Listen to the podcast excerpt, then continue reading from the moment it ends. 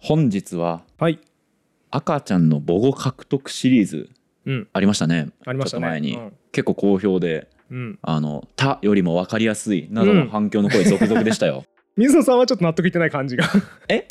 赤ちゃんの回？いいや、違う違う。た、たより分かりやすいって言われるのがやいやいや悔しげですよね。なんか。まああでもね僕もね「た」はね2回目とか聞き返したら何言ってるか全然分からなかった いや、あれ情報量多いんだよね。なんで俺使ってる言葉に関してこんな話聞かなきゃいけないのって気持ちになりましたそうね。いや、だから面白かったです。やっぱ赤ちゃんの方は、そのツッコミもない。情はい報が多すぎてパニックになったとかもなく、うん普通に素直にみんな面白がってて、はいよかったと思います。そうですねであそこでね好評だったら、えー動詞とか形容詞の話もしたいよとうん。言ってましたので、うんその話をしようかと思いまいいですすね。はいやった、ぜ。動詞ねやっぱ全然違いますからね名詞とね、うん。まあそんな話を今日していければとはい。思います、はい。本編に入る前に1点だけですね、うん。あの赤ちゃんシリーズで、えー、とちょっと誤解を招くような説明をしちゃった部分があったんでそこだけちょっと訂正しますねうん。動物をさあの、はいはいぬいぐるみネケって名前をつけて渡すみたいなやつあったじゃないですか、はいはいはいで僕、えー、と子供に対しが未知の動物例えばなんかわかんないけどペンギンでいいやうんっ。ていうふうに説明したじゃないですか、うん。えっとねペンギンのぬいぐるみを使った実験は実際にあって。それは赤ちゃんがしてか子供が知ってる動物としてペンギンを渡してた。で未知の動物のぬいぐるみっていうのは本当にマジで未知の動物、うんなんかわけわからんキメラみたいはいはいはないぬいぐるみになっていて、うんなのでちょっと僕の説明だと、えーペンギンのぬいぐるみを渡したやつっていうのは未知の動物の実験だっていうふうに思われちゃったと思うんですけど、うん。逆で基地の動物の実験の時にペンギンを使ってたと。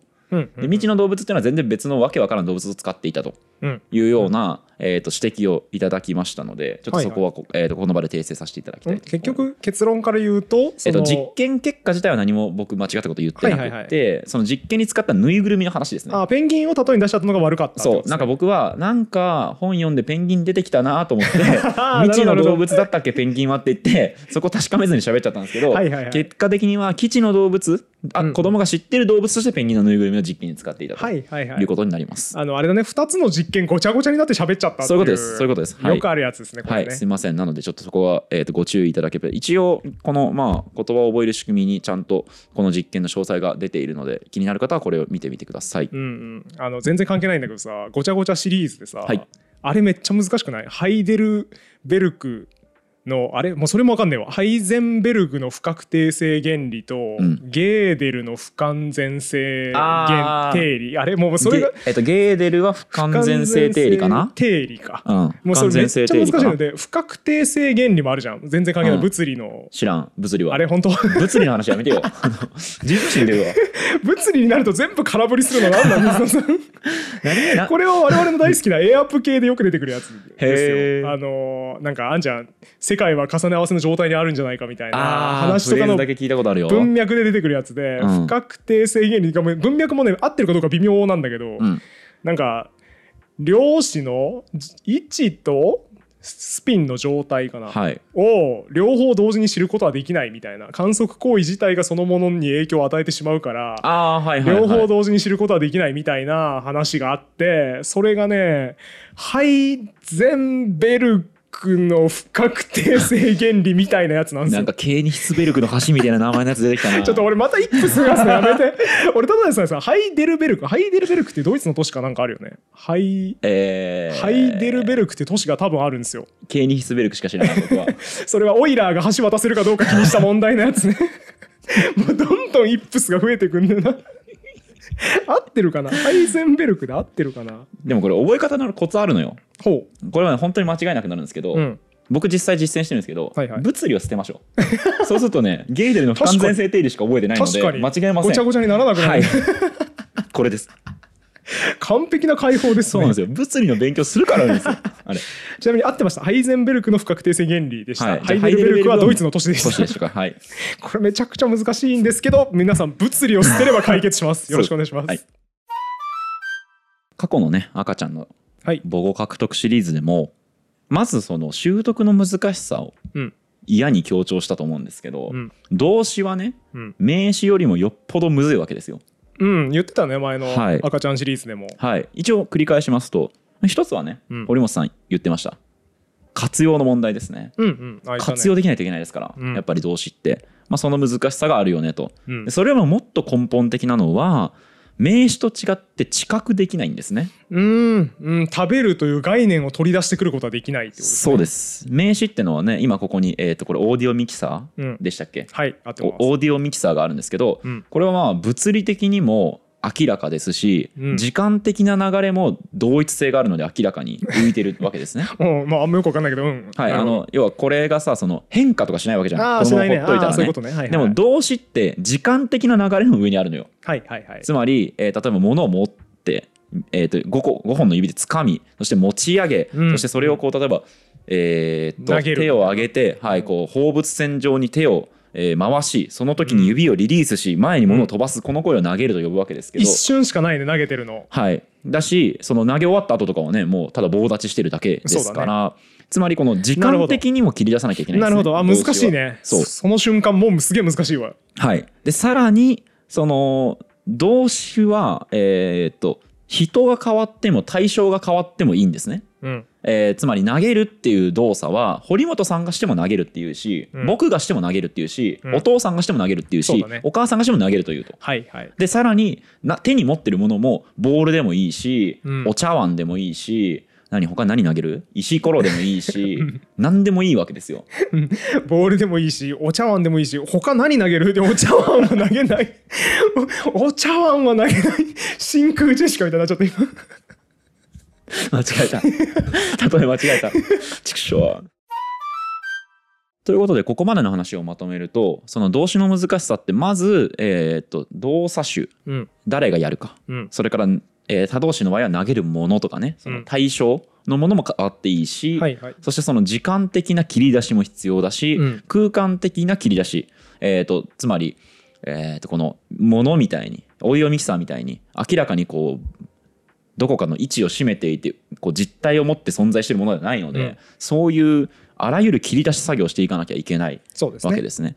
なので一般にやっぱり子供は、まあ、まず名詞から喋ることが多くてうん。いきなりその動詞を喋り出すみたいなケースはあんまりないかと。あー確かにママとか、うん。なんかアンパンマンとか言いそうだけど、はい、ガエンズルとか言わないですか、ね、急に。よりによってそれじゃないだろ。ウベナウとかやっぱ言わないですから。ガエンズルは大人でも言わないのよシなかなかツラエルとかね言わないですからやっぱりいきなりね。ガエンズルあれよなんなら難読漢字よあれ大人でも読めないことで有名よ。あそうなんですか？ガエンズルは。僕ちょっと読めたんであんまり気持ちわかんないんですけど。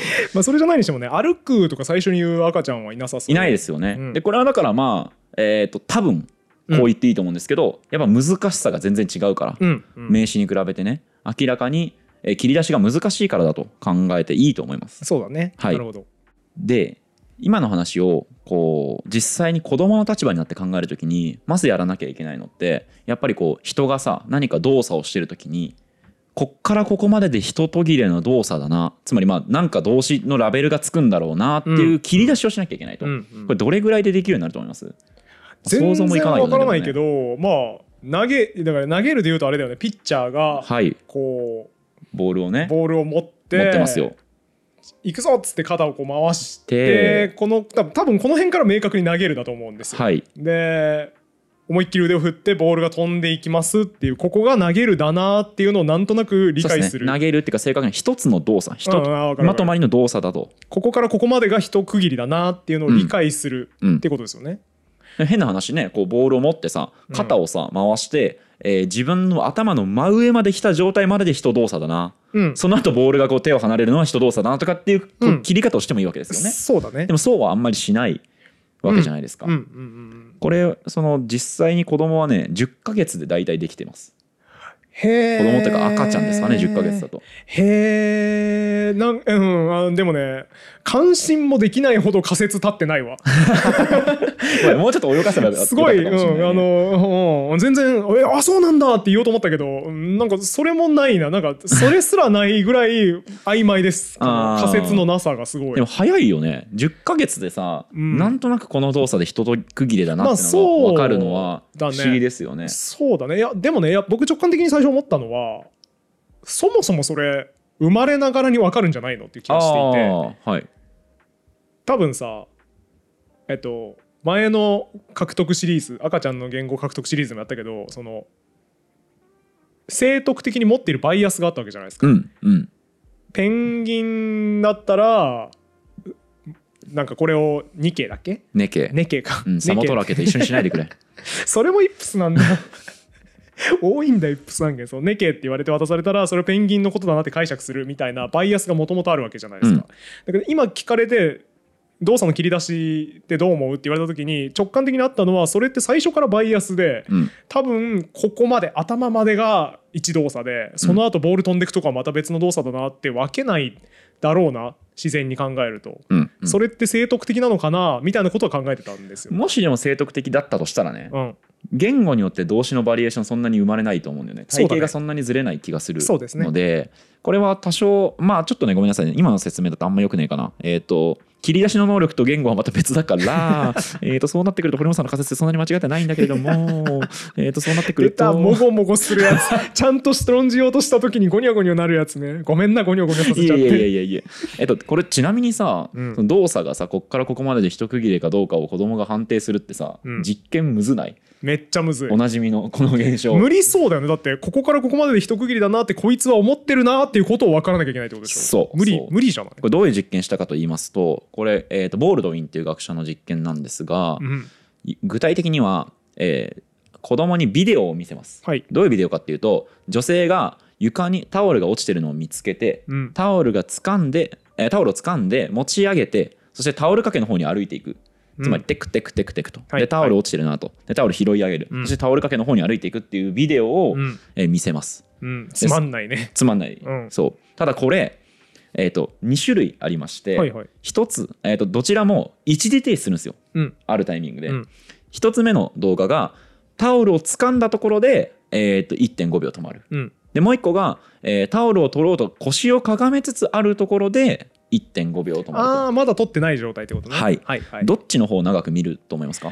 これはね前のシリーズやったから仮説ありますよ、はい。前のシリーズでは赤ちゃんは予想外のことがあるとえ？ってなって、はいビビって長く見るうん。っていう法則があったので、はい。おそらくタオルを取るっていう自然な一連の動作で終わるより、はい。一時停止されるより変なところでタオル取ってる途中で止まったこいつの方が赤ちゃんはビビるのでそっちの方が長く見た。一流母語字よし。素晴らしい。嬉しくね一流母語字字じゃないし俺も。29ですから、そうですね、うん、そうそうそうそうなんですよ。このだからえっ、とつまり腰をかがめてタオルを取ろうとした途中で切れるとあれこいつどうした？って言って長く見る。ということはで逆に、えー、と完全にこう腰をかがめてタオルを手に取って止まると動作が完結しているところで止まるとあんまりこう注視しないと。なるほど。っていうところから動作のひとまとまりっていうのをなんとなくこう意識してるんじゃないかっていうことが実験で示されたとうんいうことみたいですね。頭いいね相変わらず。相変わらず相変わらずすごいな学者の先生、演算機。あ あ違う違う。学者の先生の方ね。頭がいいのね学者の先生。赤ちゃんじゃなくて、赤ちゃんじゃなくて。いや本当そうなのよ。なんか実験組むの本当すごいなっていう、すごいね。驚きがありますね。うーん。なんかさ やっぱさ人動作の一区切り赤ちゃんが認識してるかどうかを調べようと思ったら僕赤ちゃんに何かさせようと思っちゃうはいですよ、はい。なんかこいつ手に取るみたいな動作一連でできるかなとかを見ちゃいそうなんだけどそういうアプローチではなくて、うん。赤ちゃんに不自然な動画を見せて違和感に対する赤ちゃんの反応を見るっていう、うん。すげえ賢いよねやっぱ、うん、これ話したっけ？えっ、とね「なるほど赤ちゃん学」っていう本かな、はいはい。に出てきたのがそのちょっとごめんなさいね。記憶が曖昧ですけどな,、うん。なんとなくこんなイメージ、えっとうん。モニターを見せてなんか点がたくさん映ってると。うん。でこの点の量とかを変えた時に赤ちゃんがち長く注視するかどうかの実験をしましたと。最も多かった赤ちゃんの反応は何だと思いますか？40人ぐらいだったかな確か実験したのが。でうちうん。30人ぐらいが、えっと同じ行動を取ったと。うん、えこれ点が？点が点の量がこう変わる。例えば18個あるのが17個に切り替わるみたいな、はいはい。えっとモニターで実験させるみたいなのをやらせたとして、うん。赤ちゃん40人いてうち30人ぐらい。ちょっと数字とかめっちゃ曖昧なんですけど、うん。どういう行動を取ったと思います？えでも点が消えるだけでしょ？うん。全然え別にふーんってあんま興味持たないんじゃないこれだから赤ちゃんを何も知らないやつは困るよ本当に。赤ちゃんの実験の難しさをさ分かってないやつはさえそうえでもそんなもん今じゃない？時の若者はさこういうこと知らねえんだよ本当世間知らずで。老人も知らないと思うんだけどなその実験は。正解いきましょうか。はい。寝ちゃう。えなんで？え赤ちゃん眠くなっちゃうから。なんで点が消えたら？違う違う違う違う。うん。赤ちゃんすぐ眠くなっちゃうから実験とかやらせようと思ったら寝るのよ これだからさこれだから分かってないやつは困るんだよな本当。それめっちゃ面白いな、うん。うん。あそっか。学者の先生ってちゃんと意味のないデータも完璧に記録しなきゃいけないから、うん。寝ちゃった赤ちゃんは寝ちゃったって書かなきゃいけないんだ。あえっとねいやその場合は別に多分実験の結果として出したりはしないと思うんですけど要は実験したいのに寝かせないための方法まで考えてやんなきゃいけないみたいなこと。をあーそのいい話。思うようにいかないんですよ。その成人にポチポチボタンを押させるみたいな実験と違って、そもそもまず実験をやるぐらいのモードになってもらうののが必要で それが4分の3ぐらいは寝ちゃうみたいな話が話ですね。出てきてそうなんですよ。だからこういう苦労をしてタオルの動画見せてるんですよ。はあ何が退屈なビデオやお前表出ろ本当に。ただいま、はい。10ヶ月の子供が、うん。まあ、動作っていうのの途切れ目をなんとなくこう意識できるということを紹介してきました、はいはい。でもこの後まだまだこれ全然序の口で、うん。結局その動作がさある語単語と、うん。えー対応することはまた別で見つけなきゃいけない。デジャブがすごいな。名詞の時も全く同じ展開だったよね クリアしたなと思ったらね。切り出せただけだからまだ。それに名前をどうつけるかはこれからの話で、うん。あーってなったけど全く同じですね、は。い、全く同じです、うん。はい。こんな実験がうん。ありました、えーこれ実験者は、えー、カサソーラとコーエンさん。すごい名前ですね、はい。カサソーラとコーエンさん。はい。えっとカサソーラさんとコーエンさん。2人。あーはい。びっくりした。フルネー失礼したムカサソーラとコーエンっていう人かと思って、違います。失礼しました。カサソーラさんとコーエンさんですね。ははい。い、えっと車がカンカン、うん。えーとこうおもちゃの車みたいなのがあって、うん。えー、と車がカンカンをこう カンカンっていうのは空き缶のことですか？空き缶でいいです、はいはいはい。ジュース缶みたいなものです、うはい。えーこれを押して移動するうん。時には LIF、えー LIF、うん。リフっていう言葉をはいはい。教えます、で逆に同じその車が缶を引っ張って移動する時うん。これは NEEM うん。NEEM っていう、まあ、はいはい。実際には存在しない語をえー与えます、うん。うん。で飽きるまで聞かせて学習させますとでこの後にうん。同じくその車が缶を押して移動しているのにうん。えー缶を押して移動するときはリフっていう言葉を与えたんですけど、ニームと聞かせます。うんうん。はい。そうすると18、えー、と18ヶ月時18ヶ月の子供は驚いたんだけど、14歳の子供は驚かなかった。おおじゃあ太陽漬けが14ヶ月の子供はできてないってことそうです。まだ、えー、と太陽漬けが多分できていなくって、はあはあ。えー、と18ヶ月の子は太陽漬けができると。おいおいリフしてるやつに対してニームって言ったぜこいつって思えるってことだね。そうです。18ヶ月の子は。賢いっすね赤ちゃん、はい。さすが。どうですか？これでこう動詞は覚えられたなっていう気がしますか？でも覚えられたんじゃない？全然できてないです。えだって押してるやつリフだなってちゃんと理解したってことでしょ、18ヶ月の子供はうん、別の人が同じ動作をしてる。例えばですけど違う車が缶を押すみたいな状況にはニームを対応づけられなかった。えー、え難しい。そうなんだ、はい。そこ別物として捉えてるんだ。はい。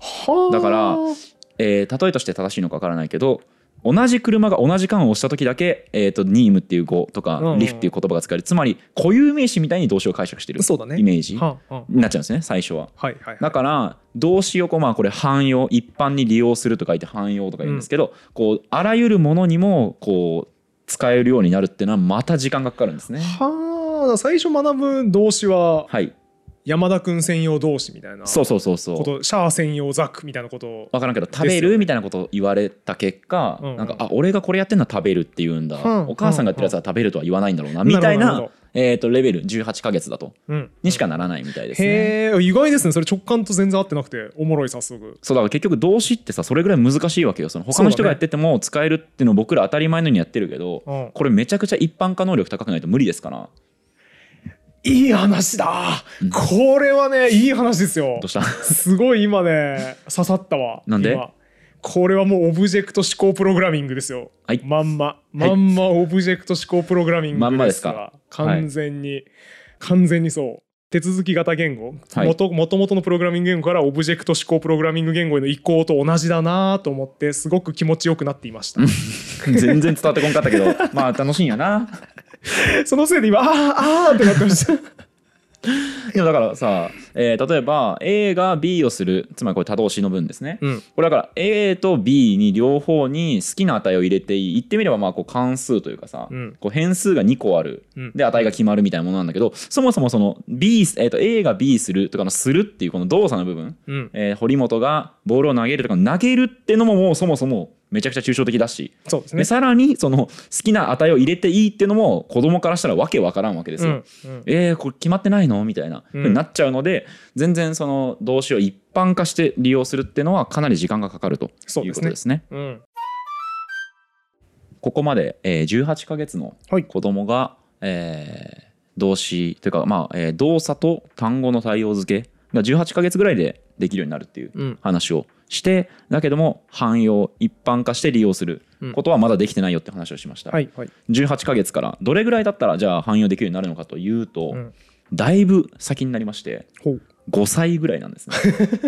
マジ？うん、マジ？1歳半だよ18ヶ月って、はい。1歳半の人がもうこの動詞リフだなっていう、うん。押してんのこいつ車がこれ押すのリフだなっていうのは分かってんのに押すっていう概念をちゃんと習得するのは5歳。5歳ぐらマいですかね実験で出てくるだいぶギャップありますねだいぶねそうなんですよね。結構時間かかるなそうだね。まあ、実際この実験出てくるんですけど3歳児はできてないんですよね。一一般化した利用みたいなのが。えー？俺3歳児の時はできてたよ多分。盛り上がったね。いやいやだってできてそうえ僕えあれでしょ？ボール投げるとかちゃんと言えてたよ。モニターで寝てただけでしょ？天気入れるやつ見てる。寝ちゃった。よだれ垂らして。こ3歳そんなアホかな。まあまあ。れ実験がまた面白くてですね、うん。またね今井睦美先生とはいはい。針悦子先生の本から引くんですけど、そう、えーどういう実験かと言いますと、えー YouTube の方にはじゃあちょっとイラストを出しておきましょうか。分かりやすいと思うので。で、えー、と口で説明します、はい。はいと,、えーとまず、え1枚のビデオを1枚というか1つのビデオを見せます、うん。どういうビデオかというと女性がですねえっ、となんかフェンシングのえっ、となんだったっけサーベルじゃなくてなんだったっけあの剣突き刺すやつ。なんて言うんだろう。まあ 剣ね。はい、の先っぽになんか玉みたいなのがついてる謎のもの。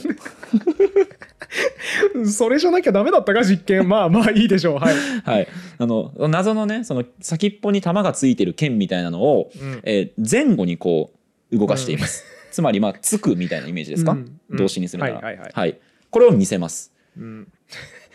先っぽに玉がついている剣を前後にはなんかちょっとさ なんかさちょっとごめん。あの雑念が今すごい入ってしまって。ふざけんなよ。ふざけんなよ。いやミスターさんの言い方も悪いよ。先っぽに玉がついている剣を前後にはなんかちょっとそれだもん。ちょっとね。真面目に聞いてくれよ。ごめんごめん ごめんいやでもねミスターさんの言い方悪いと思うんだよな。なんて言えばいいのじゃあ。先って言わないでほしいな。先端。さ先端に。先端でいいの？それもよくわ先端のかんないけど。方がいいと思う。わかりました。全然マシだと思う。先端に球体がついた、うん。えー剣。ああよくなったよくなった。はいは、はい。い、オッケーオッケー。これをこう前後に、うん。えー、と動かすと、うん。これを見せてこの見てる最中にはい。2グループに分けます。うん。1つのグループには見てネケがある、お出たねけはい、と伝えます、もう一方のグループには見てネケってると伝えます、はいはいはい。どういうことか分かりますか？だから名詞としてネケを与えるか、はい。動詞としてネケってるみたいなのを与えるかの違いってことだね。素晴らしいです、うん。はい。バッチリです。うん。でこの後にですねうん。2つの、えー動画を見せます。うん。一つが先ほどの謎のね、えー先端球体棒、はいはい、はい、これを、えー別の動きをします、うん。さっきはこう前後にねつくみたいな動きをしましたけど、うん。膝にバシバシ当てるみたいなうんうん動作の、叩くみたいな感じはいですね、、動画を見せます、でもう一個は動作は同じ。前後にこう動かすんですけど、うん。バネみたいなあのでかいバネみたいなものを持って同じ動作をしている動画を見せます、はいはいはい。もう一回整理しますと先端球体球体棒うん。をえー前後に動かしている動画を見せた後に片方にはえー膝にバシバシそれを叩いてるうん。動画。もう一個はえー全然違う謎のバネをこう前後に動かしてる。うん。こういう動画を見せたと。はいはいはいさあここからはですねえー、と先ほどのその見てネケがあるよって言われた子にはネケがあるのはどっち？と聞きますし、ネケってるって言われた子には、うんうん。ネケってるのはどっち？と聞くわけです、もう見えたよ。見完全に実験構成も見えたし、はい。結果もなんとなく見えたよ、美しい実験ですよねこれね、うん。そうなんで、ですよ。結果じゃあ言っちゃいますとえーだから「ねけってる」っていう動詞の形で与えられたやつは、はい。ちゃんと動詞だと解釈して、はい。動作がねけなんだとうんうん。思ったので、うん。なんか全然違うバネみたいな謎の物体をついてるはい。のを見てこれがねけってるうん。ねけだとうん。言ったと。はい。一方で「ねけがあるよ」っていう名詞の形で与えられた場合は「もの」だと解釈して、はい。その先端球体棒を「ねけ」だとはい。結びつけたので、先端球体棒でバシバシ叩いている全然違う動作をしているものを見てこれが「ねけ」だと言った、うん。っていうことでしょ？そうえっとだから5歳児はそれができた。うん、でも3歳児は動詞あーね。けってるがそうまくできなかったという結果が出た。ないるほど、んですね。3歳児はだからえ「ねけ」はできたんですかね？うん。3歳児はえっと名詞はできた。うんうんうん。だから、えーっと同じものが異なる動作の中で用いられてもつまりその先端球体棒を膝にバシバシ叩いてるやつを見ても「うん。ねけ」だっていうつまり同じ名詞だっていうことは使える、うん。けれども動作の場合はできなかった。つまり、えーっと謎のバネをこう前後に動かしてるどのを見てこれがさっきと同じ「ねけってる」だっていう判断をしなかった、みたいですね。なるほどね。はい、いやーいいね。相変わらず実験楽しいね、うん。そうやって調べるんだっていう喜びがありますね。そうなんですよね。だからこの本読むとめちゃくちゃ「ねけ」出てくるんですよ。もう俺ずっとニケとイップスだから もうやめてほしいんだけどね。別の単語にしてほしい。ちなみにはい。子供はね動詞の意味の推測ってうん。統合構造を利用していることが知られています。と統合構造知らない言葉だ。平たく言えば、うん。えー文法だと思っていただければ大丈夫です。なるほど、はい。要は、えーっとこの文の構造うん。から意味を推測するみたいなことがはもう全然ちっちゃい子でもできていてですね。あはい、具体的には多動詞。うん、わかりますかね？何々を食べるみたいなことでしょ、はい。の意味とかの推測につをできてる、うんえーその「を」がはあるからこういう意味なんだろうなみたいなことができてる実験がありまして、はい、具体的にはこれまたちょっとね口で説明するのも難しいんですが、うん。えーとりあえず実験名僕が勝手につけたやつ。はい、「うさぎさんくまさんほのぼの実験。めっちゃ楽しそう。めっちゃ楽しそうでいいよ」はい、えーともうこれもまたちょっと YouTube にはなんとなく絵を出しておきますが、ポッドキャストで聞いてくださってる方に、えー、とイラスト説明しますとクマがですね、えー、と着ぐるみうん。のクマさんがうん。前屈していてうん。あの開脚前屈みたいにしていてはいはい。後体育の時間にあれだね。ストレッチでやるやつですね。柔軟でやるやつ。はい、でウサギはそのクマの背中をこうしているうん。ようなイラスト。かわいいじゃん。みいいじゃん。可愛いんですよ。うん。で逆にあ逆にじゃない。もう一枚のやつはウサギさんもがまあ開脚して座っててでクマさんもその後ろ立ってるんですけど、うん。二人ともこうひえ右手をうん。ぐるぐる回してる。こうやって。